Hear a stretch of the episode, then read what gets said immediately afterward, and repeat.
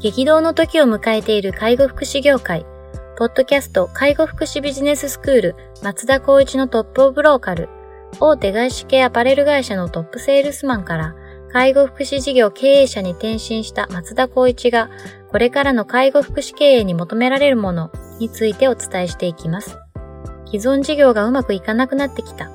今後の事業展開が不安。などのお悩みを抱えている経営者の方。異業種から介護福祉業界への参入を考えている経営者の方。これからどんどん事業を拡大していこうと考えている経営者の方。など、介護福祉ビジネスの入門から応用まで様々なステージの方に楽しんでいただける番組です。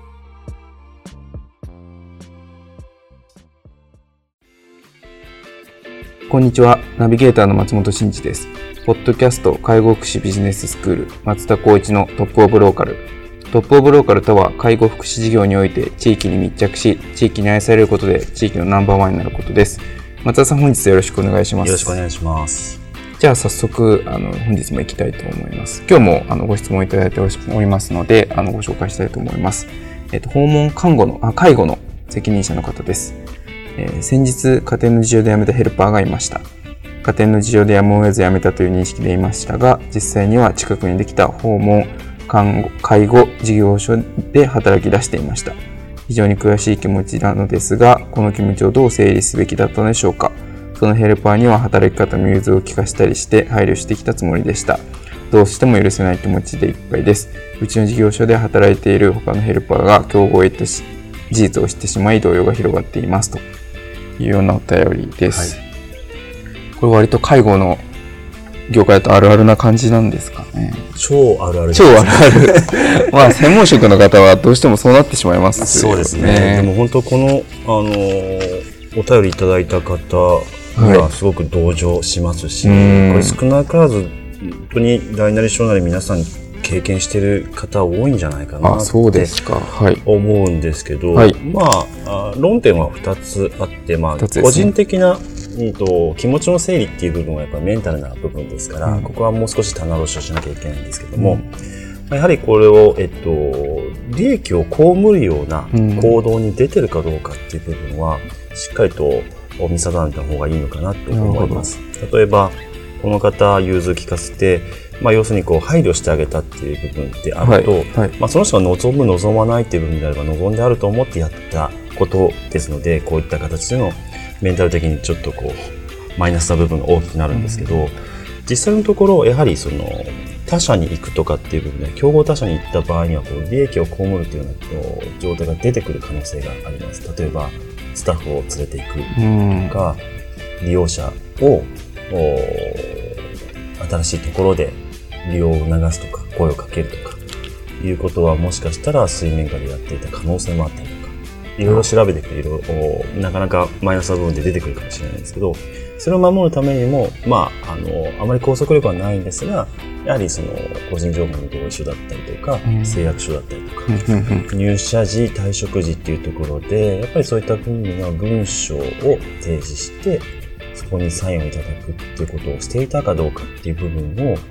改めてやっぱり確認いただきたいと思うんですね。まあ、この方は、もしやっているのであれば、個人的な気持ちの整理になると思いますし、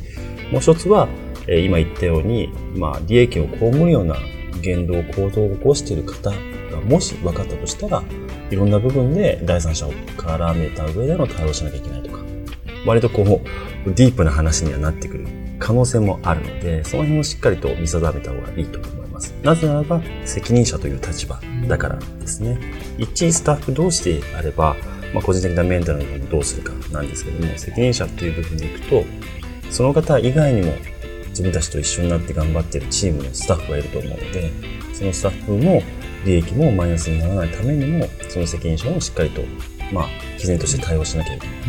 というのが、まず最初に来る可能性はあるかもしれないですね。その上で、まあ、すごくお察ししますけど、その方に対して何とかうまく仕事も継続できて、で復帰ができるような関係も整えてあげて、また一緒になって働きたいっていう、本当にシンプルで優しい気持ちを、まあ、踏みにじられたってなっちゃうのかな、もしかしたら。うんそうですね。それは本当に僕も個人的なモラルって考えると、あんまりちょっと許しがたい部分あるんですけども、はい。それをやっぱり拘束できるような内容ってあんまりなかったりするんですよね。ぱその、一個人の人は働く権利っていう部分がありますし、まあ、えっ、と、自分の働く場所を選ぶ権利もあるわけなので、うん。そういう意味では、ちゃんと、えっ、と、順序立てした法にのっとった形で、雇用契約を、まあ、締結した上で退職もしっかりと整っているんであれば、まあ、この部分はやっぱり感情的な部分だけに、やっぱこう問題点がフォーカスされてくると思いますから、この方自身は、やっぱり自分の中で、次こういうことが起きないようにするためにはどうすればいいかとか。もしかしたら、まあ、今度入職する方も同じような思いをしないように、うんもしくは同じチームの子たちがそういうような気持ちにならないためにはどうしたらいいか。うんそっちの方にやっぱり考え方、論点を、まあ難しいですけど切り替えていただいて、次のステップに進んでいただきたいなとは思いますね。なるほど、なるほど。そういうことですね。まあ、まず責任者としてのこう立場っていうのがあるので、こう、事業所が不利益を被らないような対処っていうのがまず必要ですよねはい。っていう話ですよね。それがスタッフの引き抜きだったりとか、うん。利用者をこう持っていかれたりとかっていうのは、まあ事業所に直接的に関わるこう不利益っていうところになるので、まあそ気持ちだけが先行していて、はい。その雇用形態上の整理ができてなければ、うんうん。これは正直言って毎回起こり得る問題だと思うんですなるね。まあ、俗に言う抑止力っていう部分でしかないんですけど、はいやっぱりしっかりと説明をしました。それに対して納得して、署名サインをしてもらってるってであれば、うんまあ、大半の人間の感情でいくと、やっぱりそこでストップがかかるんですうんあこれは良くないことだな。やったらもしかしたら何か私にとっては利益を、不利益になっちゃうなっていう個人的に思うとするならば、それはやらずして、例えば本当に遠いところの事業所を選ぶとか、なるほど。いうことの選択肢に出てくるところを、まあ別にそんな制約もなかったな、署名もしてないよな。で、逆に言うと今働いてるところに確認されるかもしれないですね。そっちの方が、うんまあいわゆるこう、労務的な知識が豊富であれば、そうですねサインしてる？してません。じゃあ大丈夫だよって言われたら、うんまあ、そうなっちゃいますよね。少し給料がそっちの方が高くて、しっかりとした会社であったとか。なるほど。そういった部分があるので、うんやっぱりなかなかその部分ができてないっていうんであれば、まあ、事業の方とか、まあ、チームでいっぱいい一緒になって考えていただいて、次にこういうことが起きないようにするっていうことを考えた方がいいかなと思います。なるほど。じゃあもう起きてしまったものはしょうがないから、うんこうまあ感情的な部分はあるっていうことは前提だけど、どう個人的にはそんなことはないですよ。絶対にもう次に行けないっていう気持ちはすごくわかるんですけど、はい、それよりもやっぱり自分が次のステップに進むためにも、そうですね。ちょっとやっぱりこう、見ている視点、うん。考え方を違った角度に置き換えていただけると、ちょっと楽になるのかなっていう意味も込めてお話しして。なるほど。なるほど。感情的なものをこう紹介するっていう意味合いも込めて、うんこう視点だったりとかっていうのを、まあ、ちょっと高くしたりとか、角度を変えてみたりするっていうところが、はいまあ、大事だよねっていうことですよね。今多分その、まあ、裏切られたであろう方をイメージした一対一の考え方、もしくは一方通行ですよね、うん、そのはい。それを隣にいるスタッフだったりとうか、ん。自分の後ろにいる方々、うん。家族も含め利用者とか、そっちの側から考えたときに、その裏切った方っていうのは、ちょっとぼやけてくるような感じはします、そういうことですね。ちょっとこう、心理学的な話になっちゃいますけどね、このはい話っていうのは。なるほど。なんか引いてみるっていう感じですかね。そうですねうん。どんどん感情がその人にちょっとこう、なんだ一種の片思い的なうん。部分があって、うん。そうすると、やっぱりこう、愛情って裏返したら憎悪につながってくるので、うんやっぱりその人に対していい面っていうのは消えてきて、悪いことばっかりをイメージするから、自分もやっぱりあんまりいい環境に、まあ、起きないような気がするんですよね。うん。それはちょっともったいない話だと思うので、できれば次の、まあ、フェーズというか、次のステップっていう部分で考えていただいたらいいんじゃないかなと思います。そういうことですね。まあ感情にこう飲み込まれてしまうとどうしても視野が狭くなってその他の従業員とか利用者さんとかそのご家族みたいなところが見えなくなったりっていうのはよくありますもんね。はっきり言って、僕自身がそうなったら、もっと感情的になると思います。はっきり言って、もっと感情的になって、なんだそれはって、うんなるがゆえにわかるんですよ、ね。なるほど。はい。このご質問で気になったのがその辞めた理由の認識の違いっていうのがあ、うん前提としてあるなと思ってて、はいはいはい家庭の事情でやむを得ずっていうふうに思ってたのが、うん実際には競合で働いてたってことは、うん家庭の事情じゃなかったっていうことじゃないですか。そうですね。でもあ一方ではそう感じれるし、はい考えられるんですけど、もしかしたら本当にそうで、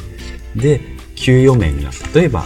えっと、同じ働いてるところが1000円だったとして、うんそっち行った時は1500円で提示された。で家庭の事情がお金だったとします。なるほど。そしたらやっぱそっちに行くっていうのは、その方にとっては賢明なう判断ん。になり得ますよね。そうですね。申し訳なかったと。でも、やっぱり言いにくい部分ですよね。うんすいません。家庭の事情でお金がいるようなので、隣の事業所になるんですけど、500円高いところに行くので、よろしいですかってお伺い立てるかどうかって話ですよね。そうですね。まあもしかしたらすごい関係性が良ければ、それを言ってほしかったなって思うのはもちろんあるかもしれないですけど、それはその方の感情であって、じゃあもう一方の方が、それは言いにくいってなったら、やっぱりそれを強要するっていう部分での法律だったりとかそういうのないはずなので、やっぱそこに対してずっとその場で考えてるよりは、ちょっと違ったことでやった方がいいし、やっぱり次、こういうような感情にならないためにはどうしたらいいかっていうことを、しっかり僕は考えてほしいかな。なるほどですね。まあ、僕だったら毎回そう置き換えてやります。なるほど。くそーって思いながら、でも次どうしようかな。どうなればこういうこと防げるかなっていうふうなことをスタッフと共有しながら、うん。まあとりあえず吐き出して、ストレスを吐き出して、じゃあもうこれで終わりみたいな。次どうしようみたいな感じで、まあ、やるしかないなっていう気持ちにはなっちゃいますよね。なるほど。まあ、どっかのタイミングで気持ちを消化させないといけないっていうのは大前提としてあるので、今の話はだいぶ100歩譲った言い方なんですけど、はい。仮に、えーっと、どうだろうな、その人が本当に悪い人だったとしたら、うんっていう部分も考えられるので、いろんな尺度があるとは思うんですけど、前提としてはもうしょうがないっていうふうに考えて、次のステップに進んだ方が絶対にいいんじゃないかなっていうのが僕は思ってます、ね。まあ、そうですね。はい。まあ、その、まあ、そもそもの雇用契約の部分で、その抑止力じゃないですけど、はい。しっかりこう、反抗ををさせて、こう、なんていうんですか、お互いに合意するっていうのが大事だって話が冒頭にあったんですけど、はい法的な多分拘束力はないんですよね、そうですね。多分、まあ、詳しい内容ではああれですけど、大体そういった話をする限りでは、そういうのはないよっていうのは伺ってます、そうですよね。ただまあ、あの、法的な拘束力はないにしろ、お互いに合意したよねっていうところの、その、なんていうんですか、こう認識をちゃんとすり合わせておくっていうのが、まずは大事だっていうことですよね。やっぱりあの会社規定があって、その労働条件っていう部分でのやっぱり確認書だったりっていうのは基本的にあるとは思うので、その時にまあ言った言わないっていうところをまあ文章化するっていうところで成り立つ、うんまあ雇用契約だったりとか、あ規定になると思うので、まあそれがじゃあ拘束力あるかっていうと、やっぱりちょっと知恵があって、えーっと、意地悪な人ってそこをやっぱりこう前面に出して、うん例えば辞めるんだったら今日辞める、明日辞めるっていう人っていうのはそういうことをまた言ってくるとは思うんですけど、前提としてはそういう方に、あまあ、ぶち当たった時は、まずは私たちは会社規定と、それに対しての誓約書だったり書面っていうところが、まずは私たちにとって守るべき武器になると思うので、そこをしっかりとお揃えるってことは大事だと思いますね。なるほど。まあ、あの、こういうこともあるっていうのを前提にして、しっかりこう準備して揃えておくっていうのが大事だっていうそうでことですすよね。ね。本当に、もう本当気持ちは何度も言うようにお察しはするんですけど、うんなかなかそれって、その、じゃあやめてこっち戻ってきてよなんてことはまず言えないそうですねし、だほんなんでそうやって言ったのって聞いたところでその方が言ってくれるかっていう話もありますし、まあ全部と対応するとなった場合でもあんまりプラスの要因になるかっていうとそこまでどうかなっていうのは思いますね。ただきっかけとしての理由が知れ知知り得るんだったらまあ次にステップには絶対に有効になりますけど果たしてそれを言われる言ってくれるかっていうのはないと思うのでなるほまず会いにくいと思いますねその方は。ど。そうですね。うんなんか結構こう、働き方の融通も聞かせて、多分、配慮してきたつもりだったっていうか、配慮してきたんだろうなっていうのは、このお便りからこう読み取れるので、うんまあそこの部分をこう裏切られたっていう気持ちが多分すごくあるんだろうなとは思うんですけど。そうですね。ある方が言ってたんですけども、まあ、従業員に、まあ、誕生日だったらプレゼントをしますと。プレゼントすることは別にその方の自由であって、プレゼントしたやっぱり皆さんありがとうございますっていうんだけど、ある方はありがとうって言ってこなかった。うん、それに対してやっぱりちょっと怒ってらっしゃったんですね。でもそれって自分がいいと思ってやってあげたことであって、その方が欲しいとは言ってないわけなんですよね。そういったその双方の関係性っていう部分によって、じゃあありがとうっていうことを求めてるがためにプレゼントあげてるのかっていう話になっちゃうんですよね。うんまあちょっと話を戻すと、そういうような関係性のもと、やってあげたのにっていうところに対しての見返りを求めるっていうのは、お金を貸して帰ってこないと思えっていうのと一緒で、うん、やっぱりこちらから、まあ手を差し伸べることによって、いい関係性は保てるかもしれないですけど、もしかしたらそれを、まあ、はしごを外すっていう方も、やっぱり一定数いるんじゃないかなっていうのは思うと、僕自身が、まあ、うちのスタッフも言ってるんですけども、やはりみんなスタッフとしては同じような対応をしなさい。いう形で同じような対応がして、それでもやっぱりそういう方が一定数いたとしても同じ対応してればいい。でもこの人だけを特別視して、その人がもし仮に裏切ったとしたら、面倒としてはすごくやっぱり、もうボロボロになっちゃうので、基本的な業務としては、どの人に対しても同じような言い回し、同じことを言って、それによって相手の捉え方っていう部分に自分のコントロールをしっかりしようということはお話ししています。なるほど。確かに他人はコントロールできないですからね、はい、自分で変えるしかない。そうですよね。そうすると結局自分をいかにコントロールするかってなった時にさっきのこうプレゼントの話だとありがとうって言うか言わないかは向こう次第であって、うん、それをこう自分のコントロール下だと思ってやってしまうとできないことに対できて帰ってこなかったことに関してめちゃくちゃイラついてしまいますけど、うん、でね、でもまあ自分があげたいからあげるっていう自分のコントロールできる範囲だけしっかり見とけば、うん、それは別に相手がどういう反応しようがまあしょうがないと割り切れる部分がきっとあるんだということですよね、そんなんちょっとドライすぎて冷たいじゃんって思われる方もいらっしゃるかもしれないですけどやっぱり自分のメンタルを保つっていうのってすごく大事めちゃくちゃ大事ですよね。ですよね、はい、相手がいて自分ではなくて自分がいて相手だっていう部分に考えないと、うん、やっぱり自分がやってることをやっぱり肯定することってなかなか難しいじゃないですか。はい、ああ、これ失敗したな、失敗したなって毎回反省してるようでは、やっぱり自分の成長っていうのはないので、やっぱり自分を褒めるっていうこと、うん、自分をコントロールするっていうことが、まあ、どの業界、どの業務にも通じることだと思うんですけど、まあ、その上ではやっぱりしっかりとした言動、モラルに反し反した言動は取らずに、自分なりにちゃんとした真摯な対応をするっていうことと、相手に求めるんじゃなくて自分がどうしたいか。っていう判断のもと動いてそれがもし結果として悪かったとしても自分が選択した道なんだからっていうことを、まあ、肯定して次に進むってことが大事なんじゃないかなと思います、なるほどですね。いや非常にこう分かっているけど難しい話なのかなと思いながら、うん、まあでもそれすごく大事なポイントかなというところですよね。で今回も毎回そのちょっとイライラしたらノートにこの思いをずらっと書いてあってあこういうことを僕は思ってるんだって客観視して、はいはい、じゃあそれに対してどうしたらいいかなっていうのをこうちょっとこう論理的に考えて原因と結果でそれに対しての対応っていうのをしっかりと落とし込むするとどんどん怒りが静まってきます。ああなるほどですね。なんかこれ無駄だなこんなこと考えてもしょうがないなみたいな。はい。なんか書くってやっぱすごくいいって言いますからね。はいなんかその、やっぱ人ってこう、自分のこう、なんていうんですか、レンズを通して物事を絶対見る、うん、見ているので、そのレンズが歪んでるって、まあ認知の歪みっていうんですけど、うん、歪んでると、なんかすごくこう、自分にとって辛く物事を捉えてしまうっていう人やっぱいるみたいなんですよ。うん、で、それってすごいあるなと思ってて、で、書いた、物事をこう書いて吐き出すと、その歪みっていうのが気づく気づきやすくなるっていう言われてるらしくて、なんで書くっていうのはめちゃくちゃいいことだよなっていうふうになんか心理学的にもやっぱそういうプロセス取る時あるみたいなので、うんうんうん、なんかすごくいいなと思います。なんか今日ももしかしたらお便りいただいたことでちょっとすっきりしてる部分あるのかもしれないですよね。ねこれで聞いてもしまあ期待に応えるような答えが出てたらありがたいはありがたいんですけど、まあ、これは本当に私たちの一意見ではあるので、うん、そうですね、それを踏まえて、まあ、それをこうヒントにご自身で選択していただきたいなとですね。なるほど。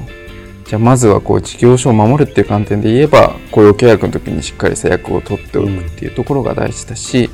まあ、その感情の部分においてはまあ、感情的になるのは前提としてありつつもや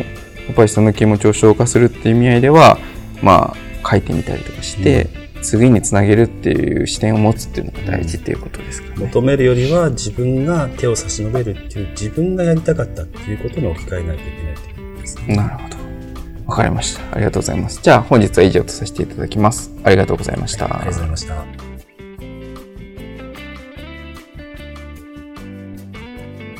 ポッドキャスト介護福祉ビジネススクール松田光一のトップオブローカル。